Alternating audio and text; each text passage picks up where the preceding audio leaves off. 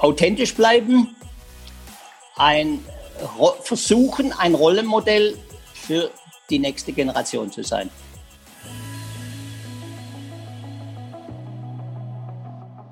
Hallo und herzlich willkommen bei Everyday Leadership, dem Live- und Leadership-Video-Podcast der DFB-Akademie.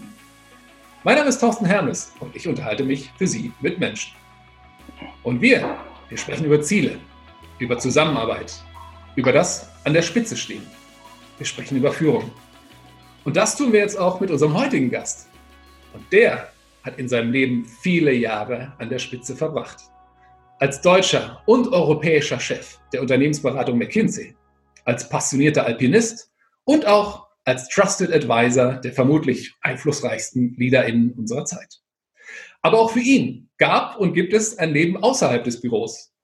Gemeinsam mit Bergsteigerlegende Reinhold Messner hat er Gipfel erklommen, sich als Reformationsbotschafter der evangelischen Kirche engagiert oder auch dem FC Bayern mit seiner Expertise zur Seite gestanden. Und mit 70 hat er dann mal eben noch begonnen, die chinesische Sprache zu erlernen. Sie merken, meine sehr verehrten Damen und Herren, hier schlummert ein riesiger Wissens- und Erfahrungsschatz, zu dem er gerade erst 2019 ein weiteres Buch mit dem Titel Führung, Fragezeichen, Führung, Ausrufezeichen herausgebracht hat. Zudem sind sich Manager und Magazine einig, dass er vermutlich auch der am besten vernetzte Mensch in Deutschland sei. Daher bin ich froh und gespannt, was uns der Träger des Bundesverdienstkreuz erster Klasse heute auch zwischen den Zeilen aus seinem bewegten Führungsleben berichten wird. Wir freuen uns sehr, dass er sich heute die Zeit nimmt und ich sage Ni Hao und herzlich willkommen, Professor Dr. Herbert Hensler. Ni Hao. da endet es bei mir aber schon, Herr Hensler. Danke, dass Sie sich die Zeit Mer Merken Sie sich, am Ende können Sie immer Zuhau sagen. Das heißt, alles bestens. Okay, das versuche ich im Kopf zu haben. Vielen Dank für den Ratschlag.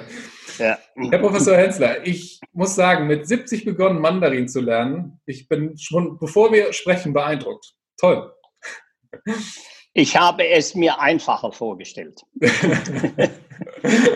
Aber ich darf Ihnen sagen, ich habe eine, eine äh, sehr tüchtige äh, Sinologin hier von der Universität. Äh, sie kommt jede Woche anderthalb Stunden zu mir ins Büro und dann äh, lerne ich, so gut es eben geht. Ich bekomme ja auch Hausaufgaben und, äh, und ich kann auch ähm, schon Essen bestellen auf Chinesisch. Ich kann auch erzählen, was am Vortag passiert ist.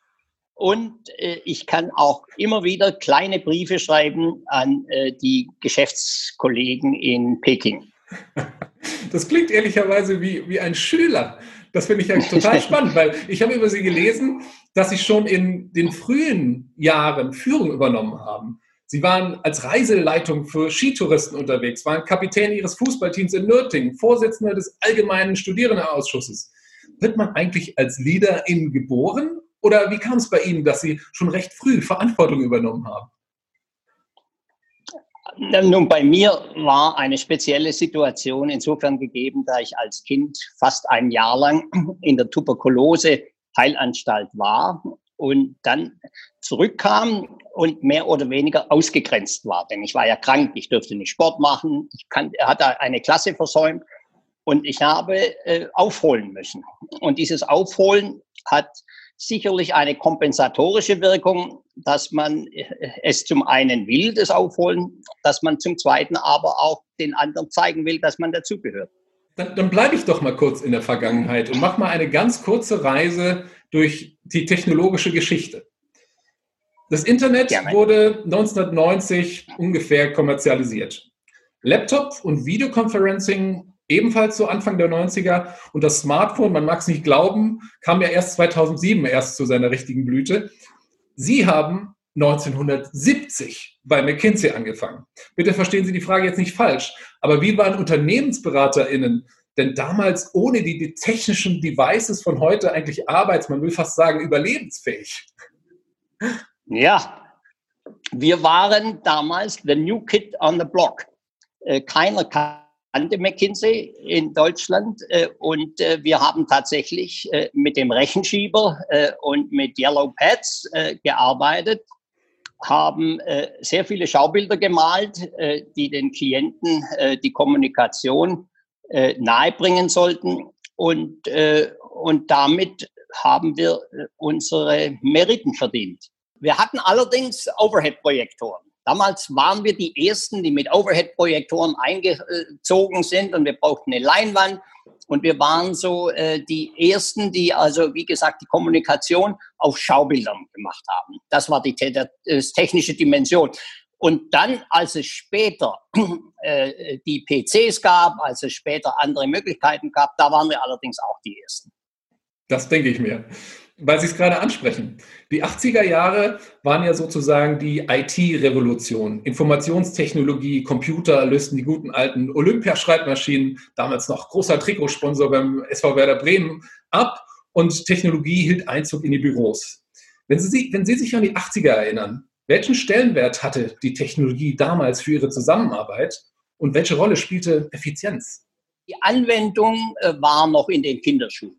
Also wir, es, die, die meisten Sekretariate, die es mit uns zu tun hatten, die hatten noch die, die IBM-Schreibmaschinen äh, mit dem Ballpoint äh, und, äh, und wir hatten äh, bis weit in die äh, Anfangs der 80er Jahre noch Lochkarten, wo wir also mit, mit Lochkarten und riesigen Ausdrücken durch die Lande gezogen sind.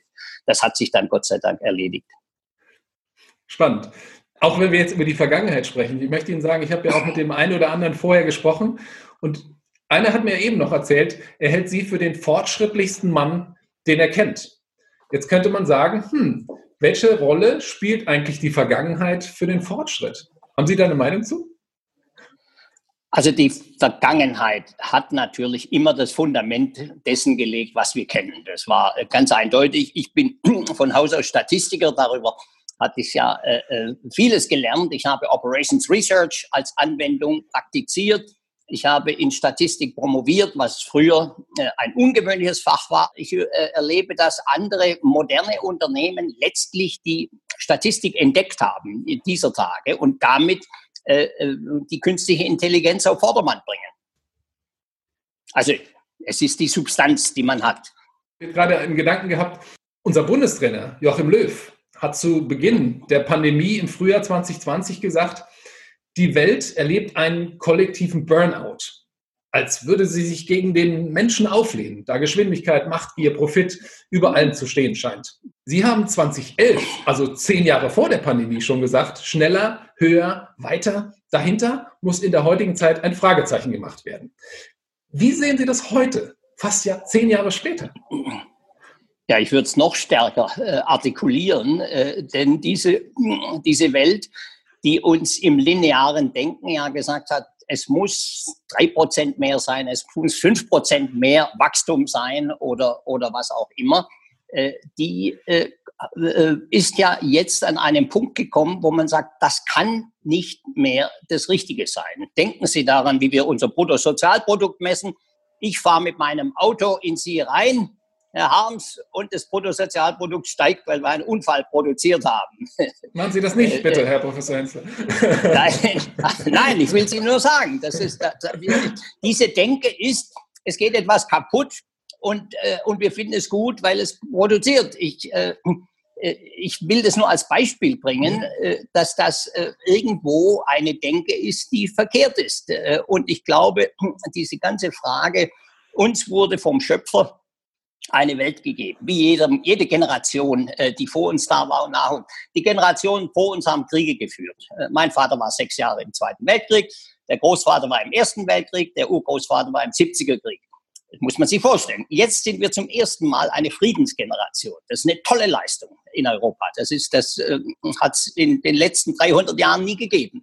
Und jetzt äh, kann man, glaube ich, auch mit der Industrialisierung so umgehen, dass man sagt, die muss dazu da sein, diese Schöpfung zu erhalten. Die muss sie weiterentwickeln. Ich habe jetzt gerade nochmal ähm, über Covid-19 nachgedacht und ich finde, wenn uns das Ganze ein Gutes gebracht hat, dann, dass wir miterleben durften, dass Dinge, von denen man noch vor einem Jahr gesagt hätte, das klappt niemals, eben doch funktionieren können. Wie beispielsweise das kollektive Handeln eines Landes, man will fast sagen fast der ganzen Welt, Ferdinand von Schirach hat hierzu kürzlich im Hotel äh, Matze Podcast auch ein paar schöne Dinge gesagt. Sie haben in Ihrer Karriere eine Reihe von Krisen und auch Wiederauferstehung, will ich sie nennen, miterlebt. Und da wir über Führung sprechen, was hat man Ihrer Meinung nach im Anschluss an die letzten Krisen versäumt und welchen menschlichen Rat haben Sie für die ManagerInnen auf dem Weg in das neue Normal der Businesswelt? Ich glaube, äh, nach jeder Krise, und ich habe ja wie gesagt einige erlebt, ist es so, dass man richtig froh ist, wenn es einigermaßen wieder so weiterläuft wie vorher. Das haben wir damals gesehen in der Dotcom-Krise. Da habe ich also, ich weiß nicht mehr, wie viel meiner Mitarbeiter damals verloren in den USA bei McKinsey, weil alle plötzlich eine Dot, ein Dotcom-Unternehmen gründen wollten. Und als sie dann irgendwann mal ihre Rechnungen bezahlen mussten äh, oder Miete bezahlen mussten, dann stellten sie fest, dass das mit den Dotcom-Anteilen doch nicht so gut geht. Also danach äh, kam wieder die Normalität. Es gab nicht mehr so viele Weggänge und die Dotcom-Krise war vorbei. Wir haben vor knapp zehn Jahren, äh, na, sieb, 2007 hatten wir die Subprime Crisis, die war ja nun ganz schlimm. Äh, da, da meinten wir, die Finanzwirtschaftler äh, hätten uns ans, an den Abgrund gesteuert. Äh, gut, 2009 schien es auch schon wieder vergessen zu sein. Also in gewisser Weise, ich glaube, ist es absolut menschlich, dass man nicht sagt, die Krise hat so böse Dinge getan. Äh, jetzt äh, wollen wir einfach sicherstellen, dass es keine neue Krise gibt. Also insofern glaube ich, äh, ist das die normale menschliche Tendenz in gewisser Weise in die Spuren, die man kennt, zurückzufallen die hat uns auch dazu gebracht oder nicht dazu gebracht, dass wir beispielsweise die Social Media bei uns in einer bedeutenden Form hätten. Die nehmen wir von den Amerikanern auf. Äh, die hat uns auch nicht dazu gebracht, irgendwo zu sagen, Amazon können wir kopieren. Äh, das ist ja auch kein Heiden. Äh, was die da machen. Und, und, und. Das ist, glaube ich, in einer gewissen Weise eine Trägheit, die einen in die eingefahrenen Furchen zurückfallen lässt. Weil wir gerade das Wörtchen normal benutzt haben. Es, es, für mich hört sich normal so an wie normal ist ja gut, weil wir sind ja alle normal. Ich möchte trotzdem mal die Frage stellen, ist denn das Normal, wie wir es vor der Pandemie kannten, eigentlich das gute Normal? Oder ist es an uns allen als Menschen, an den LeaderInnen unserer Zeit ein neues Normal herzustellen, das vielleicht ein besseres Normal ist. Wie sehen Sie das? Ja, ich, äh, ich bin ein bisschen vorsichtig, äh, denn gegenwärtig erlebe ich natürlich äh, viele Hoffnungen, die sagen, wir geben jetzt viel Geld aus und das muss die Zeit sein, wo wir wirklich ein nachhaltiges Wirtschaften propagieren, wo wir das auch durchsetzen, wo wir viel, viel weniger CO2-Imprints haben. Äh, und äh, und äh, das erlebe ich bei vielen. Wir haben das Geld da und es soll ausgegeben werden für solche Dinge. Und dann erlebe ich natürlich, wenn ich morgens nach München reinfahre, äh, dass ab Ramersdorf äh, die Leute zwischenzeitlich so im Stau stehen wie, wie, wie am, im Januar. Also ich glaube, die menschliche Dimension zu sagen, so jetzt fahren wir halt alle mit dem Fahrrad in die Stadt, das geht ja auch. Klammer auf, wenn es regnet wie letzte Woche, ist es ein bisschen schwierig, aber äh, da habe ich eben meine Zweifel. Ich denke das die ganze Zeit so weiter, weil wenn ich mich jetzt mal nehme, ähm, im Normalfall hat man einen Chef oder eine Chefin, die sagt einem, mach das so. Die Chefin oder der Chef haben einen Aufsichtsrat oder einen Vorstand, die sagen, mach das so oder mach das so. Der Vorstand oder der Aufsichtsrat hat Shareholder, die gerne, wie Sie es gerade beschrieben haben, einen Benefit haben wollen. Jetzt können wir ja immer sagen, ja, ich kann ja nicht anders, weil ich bin ja nur Teil der Kette. Sie kennen sich mit Führung aus. Wie, wie gehen wir denn das jetzt mal gemeinsam an als Gesellschaft? Das fängt ja damit an, dass ich darüber gehe äh, zu Rewe in einen Laden und mir schaue, wie die Auslagen anschauen. Und da sehe ich halt doch noch, dass ein Schweineschnitzel 1,05 Euro kostet. Äh, äh, nicht? Und da sehe ich halt doch noch viele, viele andere Dinge, wo ich sage, nirgendwo sind Lebensmittel so billig wie bei uns. Und ich kann wunderbar reden darüber, dass wir, dass wir jetzt also die tiergerechte Haltung haben und so weiter. Ich habe heute Morgen der Frau Klöckner zugehört. Ja, das passt alles. Aber dann muss ich sagen, am Ende, bitte, muss der Verbraucher auch bereit sein, sehr viel mehr dafür auszugeben. Und das muss auch ehrlich gesagt werden. Da werde ich jetzt ganz hellhörig, weil ähm, so wie Sie das jetzt erklärt haben, sind es vielleicht gar nicht die Chefinnen und die Chefs, sondern eigentlich vielleicht die Verbraucher, wir alle, die was ändern müssen? Das ist absolut richtig. Gehen Sie doch mal an Flughafen, wo ich ja sehr häufig bin äh, und sehe dann, äh, dass man um 25 Euro nach Teneriffa fliegen kann. Und dann weiß ich, und Sie wissen es genau, äh, so, dass man um 25 Euro nicht mal den Sprit bezahlen kann, um darunter zu fliegen. Aber wir nutzen das. Wir nutzen das zwischenzeitlich in einer Art, oder haben es genutzt in einer Art und Weise, dass es äh, in keinster Weise äh, umweltschädlich, äh, umweltfreundlich sein kann, sondern es ist äh, absolut schädlich. Wenn Sie, wenn Sie nach Mallorca gehen und Palma vor sich sehen, da fliegen jeden Tag sechs Maschinen aus München. Äh, können wir uns das noch leisten? Oder ist da der Punkt gekommen, wo wir sagen, vielleicht bleiben wir lieber hier im Schwarzwald äh, und genießen die Ferien hier.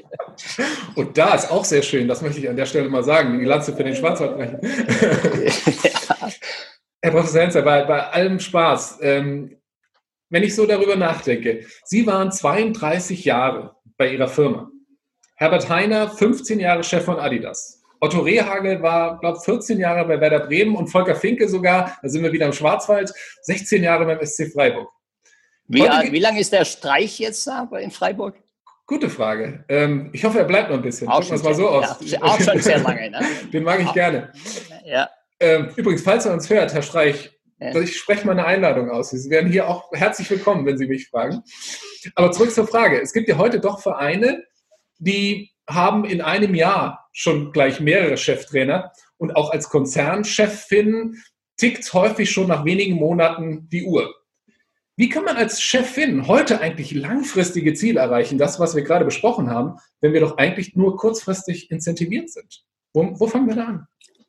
Ich glaube, mehr denn je kommt es darauf an, dass Sie Rollenbilder haben, für die äh, sich Menschen begeistern. Äh, ich konnte mich erinnern, ich habe ja sehr viel mit Alfred Herrhausen arbeiten dürfen in meiner, in meiner äh, Beratungszeit.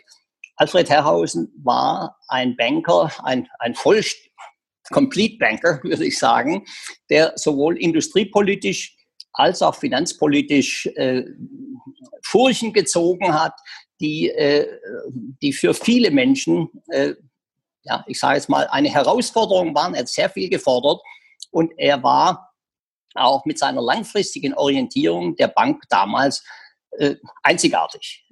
Und ich glaube, das braucht's auch heute noch. Sie müssen, wenn Sie an der Spitze eines Unternehmens stehen oder in einer, einer großen Division, einer großen, eines großen Teams, Sie müssen Rollenmodell sein, Sie müssen glaubwürdig sein, Sie müssen daran interessiert sein, dass Sie etwas hinterlassen denn wir gehen ja alle mal äh, weg von, dieser, von diesem Globus. Und, und ich glaube, dieses Bewusstsein zu haben, dass das bedeutet ja, dass sie, äh, dass sie Menschen für sich begeistern, sie entwickeln und prägen. Das scheint mir das, das eigentlich das, der, der Kern zu sein. Ich bin, schauen Sie her, ich habe vorwiegend meinem ganzen Leben mit jungen Menschen zu tun gehabt. Altersdurchschnitt bei McKinsey war 32. Äh, ich, ich, unterrichte nach wie vor an der Universität, da sind die Studierenden zwischenzeitlich 23 äh, äh, und ich habe auch sehr, sehr häufig mit jungen Menschen zu tun als Counselor in, in vielen Formen. Und ich glaube, da das Bewusstsein zu haben, dass man etwas weitergeben muss, was hängen bleibt. Wow, Sie erleben mich gerade sprachlos, das passiert selten. ich finde das schön. Also ich finde das, ich kann das total gut greifen und.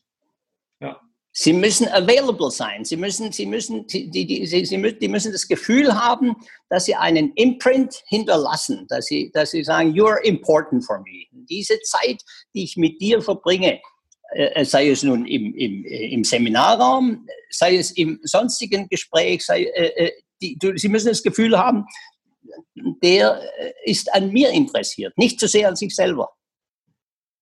Ich glaube, ich habe gerade einen neuen Titel für Ihr nächstes Buch gefunden, weil mir aufgefallen ist, dass das Wort Imprint und Important sich eigentlich nur durch zwei, drei Buchstaben unterscheiden. Und sind zwei wichtige Wörter.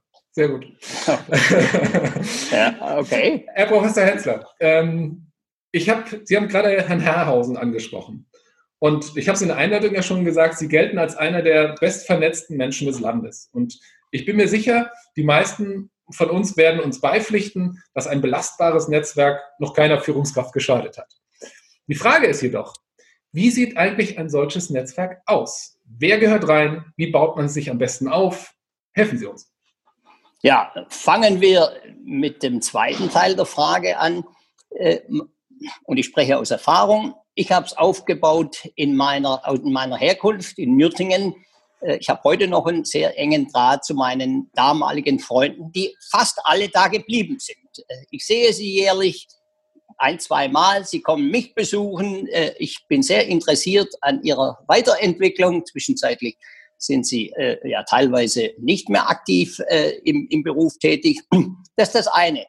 Das zweite war, ich war im Sportverein, äh, Skiclub äh, Freiburg. Äh, ich war im, im, äh, im, im Turnerbund Neckarhausen, habe Fußball gespielt. Und auch dadurch äh, habe ich äh, Leute kennengelernt in einem, in, man hat nicht zu allen die gleiche intensive Beziehung, aber ich habe das äh, äh, eigentlich erlebt. McKinsey war prototypisch für Netzwerke, denn wir kamen alle und hatten wenig Ahnung am Anfang und sind durchschnittlich nach dreieinhalb bis vier Jahren gegangen. Äh, und man hat heute noch im Alumni-Netzwerk zu McKinsey viele, viele Menschen, äh, die einem ja, äh, sehr vertraut sind und die, dass man hält. Und das muss man natürlich pflegen. Das macht man, das kann man nicht sagen. Das waren irgendwelche Alumni früher mal, sondern man muss mit denen schon regelmäßig durch E-Mails, durch Sachen, die man gelesen hat, durch Tipps, die man hat, durch, äh, durch äh, jährliche Treffen in Verbindung bleiben. Spannend, weil Sie gerade die Pflege angesprochen haben man kann so den Eindruck gewinnen, dass wir heutzutage ja eigentlich nichts mehr tun, bevor wir, das ist ja auch eigentlich ein guter Berater, äh, äh, guter Beraterhabitus, ohne ein Ziel gesetzt zu haben, ohne einen Zweck damit zu verfolgen. Die Frage für mich bei der Pflege des Netzwerks ist jedoch, welche Rolle spielt eigentlich bedingungsloses Geben bei der Netzwerkpflege und in welchen Fällen darf man dann, wenn man sein Netzwerk aufgebaut hat, dann auch mal die anderen bemühen? Also ich glaube im Verlaufe der Zeit, das fängt natürlich nicht so an. Ich würde das Netzwerk anfangen lassen bei etwa acht bis zehn Mitgliedern. Das ist ja auch eine Frage, nicht? Man hinterher bei McKinsey waren es dann mehrere hundert, äh, die Teil des äh, meines Netzwerks waren. Äh, und ich habe beispielsweise erlebt, ein Netzwerk, das kennen Sie vielleicht vom, ist darüber geschrieben worden, dass ich mit Reinhold Messner aufgebaut habe, die Similauner.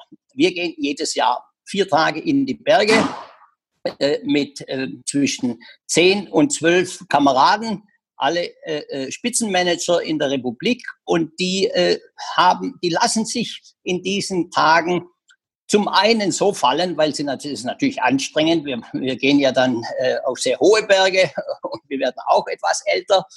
Wir haben einen Reinhold Messner, der für uns alle ein Leitbild ist, denn er hat Sachen gemacht, die wir alle nicht können, wo wir nur träumen können davor. Klammer auf wenn wir unterwegs sind in den Bergen, dann kommen auch sehr viele Leute und wollen ein Selfie mit ihm. Klammer auf, mit uns will keiner ein Selfie haben.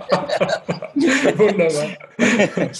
und, und, und das machen wir, wie gesagt, jedes, jedes Jahr vier Tage lang. Und da sind wir außergewöhnlich, äh, ja, relaxed. Ich kann es nicht anders sagen. Äh, da kann man auch voneinander sehr viel lernen, weil Viele haben natürlich berufliche Probleme, haben private Probleme und äh, ja, und dieses Netzwerk, das steht jetzt seit 27 Jahren. Wow. Ich habe zwei Gedanken zu dem, was Sie gerade gesagt haben. Das erste wäre, weil wir eben schon eine Einladung ausgesprochen haben, Reinhold Messner wäre vielleicht auch jemand Spannendes, den wir mal hier haben könnten. Und zweitens, ich, ich bin überlege gerade, wie Sie meine Frage jetzt beantwortet haben, nach dem bedingungslosen Geben und wann man so ein Netzwerk auch mal bemühen kann. Weil Sie kennen das ja. Ich meine, wir sind beim Fußball und ich stelle mir die ganze Zeit vor, wenn ich jetzt Spieler irgendwo in der Mannschaft wäre, wie viele Anrufe man wahrscheinlich kriegt nach Freitickets oder nach sonst irgendwie. Ähm, wann bemühe ich denn mal mein Netzwerk und wann bin ich eher in der Geberposition? Naja, das äh, entwickelt sich. In gewisser Weise habe ich das natürlich auch als Verwaltungsratsmitglied beim FC Bayern kommen solche Wünsche auch. Äh, und äh, ich habe es erleben dürfen mit Franz Beckenbauer in der frühen Form, der ja da eine, eine außergewöhnliche Ruhe hatte äh, äh, auf die vielfältigen Ansinnen, die die Leute an ihn gestellt haben, zu antworten. Also ich glaube, äh, da, da ist Zeit dazu erforderlich. Das kann sie nicht von, von sie, äh, da ist, äh, äh, da, da muss man so ein Netzwerk gedeihen lassen und dann, äh, ja, dieses Nachfragen können Sie mir, also der Prototyp, der mir immer äh, heute noch passiert ist, dass wenn ich, äh, wenn ich Leute meines Alters sehe, dann kommt der Normalfall, mein Sohn oder meine Tochter würde gerne zu McKinsey gehen. Können Sie da helfen? Und Sie wissen, das ist natürlich nicht ganz einfach. Äh, aber so, so oder so ähnlich ist natürlich äh, äh, vieles. Na gut, dann lassen wir das mal so stehen. Ähm, eine letzte Frage erlauben Sie mir bitte noch zu dem, zu dem Netzwerkthema. Sie haben so viele mächtige, erfolgreiche Menschen kennengelernt. Und wir sprechen ja heute über Leadership. Wer hat Sie vielleicht auch mal über den Arbeitskontext hinaus am meisten beeindruckt und warum? Also im Arbeitskontext wäre es sicherlich Alfred Herrhausen gewesen. Äh, und, äh, und was hat er da gut gemacht oder was hat Sie beeindruckt? Ja, er war, er, er, er war ein ganz konsequenter Denker. Anders kann man es gar nicht sagen. Sein, einer seiner Sprüche war immer, man muss die Sache zu Ende denken oder man muss es zu Ende denken. Und, und oft war man in, in Meetings mit ihm fast wie so ein, ein Schüler bei einem Schullehrer, der einem sagte, das überzeugt mich gar nicht. Äh, und, und in der Form war er auch und in der Form hat er seine Kollegen ungemein gefordert bei der Deutschen Bank äh, und überhaupt im, in, in, in, der, in der Gesellschaft. Äh, und mich natürlich besonders als, als Ratgeber. Äh, da war er ganz besonders äh, äh, fordernd. Äh, das, ist, das war Herrhausen und ja, im anderen Bereich Reinhold Messner, der hat mich, der hat mich fasziniert, da kannte ich ihn noch gar nicht, wie er damals auf den Mount Everest ging ohne Sauerstoff mit dem Peter Haberler. Äh, das ist, ich habe gedacht, das kann doch nicht wahr sein. Ich wollte ihn kennenlernen. Und so ging das, dass ich ihn über einen Freund kennenlernte, besuchte ihn in Newball. Und daraus ist eine enge Freundschaft entstanden, weil ich jemanden, der äh, fast wie so ein Forscher sagt, die, äh, es ist eigentlich alles geschrieben, was geht und was nicht geht, aber ich zeige es euch, dass es doch geht. Äh, und, und äh, also auch der Weg äh, äh, durch die Antarktis, äh, die Suche nach dem Yeti und vieles andere mehr, das hat mich einfach fasziniert. Das heißt, Sie wissen, ob es ihn gibt oder Sie, die Yeti, den Yeti. Ja, wenn, wenn Sie ihn verfolgt nicht, haben, dann müssen Sie den Messner fragen. Okay, mache ich. Oder versuchen wir mal. Sehr gut. Aber was ich Herrn Professor Hensler gerne noch fragen würde, wäre, wir haben gerade so ein bisschen ja auch über Ihr Leben gesprochen. Sie haben in Ihrem Leben vieles erreicht, wovon andere nur träumen. Wenn Sie auf Ihre Karriere zurückblicken, was würden Sie mit der Erfahrung von heute wohlgemerkt Ihrem 20-jährigen Ich mit auf den Lebensweg geben? Äh, es sind ein paar Dinge, Gerne. die nicht, die nicht so. geklappt haben, ein paar Dinge, die nicht geklappt haben, die ich gerne gemacht hätte. Ich wäre gerne viel, viel früher ins Ausland gegangen. Ich war ein unruhiger Geist. Ich bin viel rumgereist im Verlauf äh, der Jahre, aber ich hätte gerne auch eine professionelle Zeit äh, im Ausland zu früheren Zeiten gehabt. Das, äh, ich bin, für mich war Berkeley damals im Alter von äh, 27 ein life-changing Event. Ich bin damals ja als wissenschaftlicher Mitarbeiter nach Berkeley gekommen und habe äh, McKinsey kennengelernt und gesagt, ich mache was anderes. Ich will, ich will nicht in die Hochschullehrerlaufbahn gehen. Äh, und das war äh, unheimlich wichtig. So, was hätte ich? Ich hätte gerne damals einige Jahre in den USA gearbeitet. Das ging nicht, weil man mich hier brauchte, in Deutschland. Ich hätte gerne, wenn es irgendwie möglich gewesen wäre, mehr technisches Wissen mir angeeignet. Ich sehe es jetzt, wie es ein Sohn von mir macht. Wir sind ein Engineering Country. Äh, bleiben das auch hoffentlich noch sehr lange. und ich, äh, und ich ziehe heute immer noch den Hut vor den Maschinenbauern und den Elektroingenieuren und so weiter, weil sie einfach so viel mehr wissen about how things work. Ich weiß es nicht. So, ich habe das mir mal gerade aufgeschrieben. Ausland war das erste, die technologische Geschichte das zweite und die Werte, die uns Menschen ausmachen, das dritte. Und ich finde, das gibt mir jetzt auch wieder Inspiration, weil ich glaube, in dieser in diesem technologischen Wissen von heute steckt ja doch auch eine ganze Menge Verantwortung, damit es für uns Menschen am Ende auch wirklich schöner wird. Ja? Das ist absolut richtig. Denken Sie dran, 1990 wurde das Internet gegründet und ich habe viel darüber gelesen. Die konnten sich damals, das war an der Westküste der Vereinigten Staaten, nur Positives denken. Die haben gedacht, wenn alle Menschen miteinander kommunizieren können, wenn wir real-time, online sind, das muss doch das Beste sein, was es je gibt. Die konnten sich gar nicht vorstellen, dass man das Internet auch dazu äh, benutzen kann, fürchterliche Dinge einem an den Kopf zu schmeißen, fürchterliche Verbindungen herzustellen und, und, und, und. Äh, das äh, äh ist interessant, dass das sich im Zeit, Zeitverlauf erst ergeben hat, aber von den Urvätern, den Gründern überhaupt nicht vorhergesehen wurde. Absolut. Und ähm, ja, da, auch da, das ist der zweite Moment, wo mir jetzt nichts Schlaues einfällt, sondern ich Ihr Wort einfach stehen lassen möchte. Herr Professor Hensler, eine letzte Frage haben wir noch für Sie und die stellen wir jedem unserer Gäste. Und die geht so. Everyday Leadership, das bedeutet für mich. Authentisch bleiben, ein versuchen, ein Rollenmodell für die nächste Generation zu sein. Und das lassen wir genau so stehen. Oder wollen Sie noch was ergänzen? Eine Geschichte muss ich Ihnen noch erzählen, wenn Bitte. Sie die hören wollen. Äh, ich habe, äh, als ich äh, ein, ein junger äh, Verkäufer war in, in Freiburg, ähm, hatte ich die Aufgabe, äh, Werbematerialien nach Hinterzarten zu bringen zu einer Shell-Tankstelle. Und die Werbematerialien der Süß waren so Glysantin-Plakate, sind nicht angekommen. Äh, die kamen nicht von unserer Zentrale Deutsche Shell Hamburg. Und ich bin da hingefahren äh, nach Hinterzarten zu Herrn Dominikus Federer und sagte das, was 90 Prozent der Verkäufer in so einer Situation tun. Man kommt, hat das Zeug nicht und schimpft auf die Zentrale. Das habe ich gemacht. Er hat mich begrüßt, sagte, hey, ich meine Glysantin-Plakat dabei.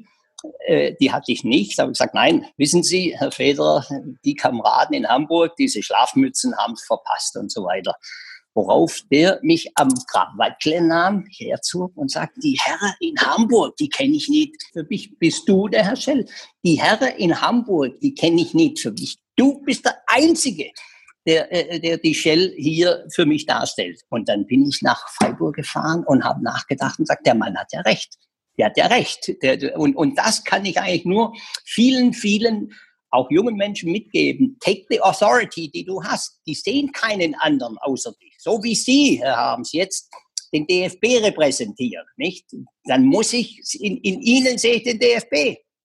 Mit seiner ganzen Streben nach Exzellenz. Ich weiß nicht, wie es Ihnen geht, liebe Zuschauerinnen, liebe Zuschauer. Das, das war für mich heute nicht nur wegen der netten Worte zum Schluss eine ganz, ganz besondere Folge beruflich, aber auch wegen des persönlichen Erfahrungsschatzes von Herrn Professor Hensler, an dem wir heute teilhaben durften. Ihnen zu Hause ganz lieben Dank fürs Zuschauen und ich hoffe, Sie konnten ein bisschen was mitnehmen. Machen Sie es gut und ich hoffe, wir sehen uns. Chuhau. Chuhau, genau richtig.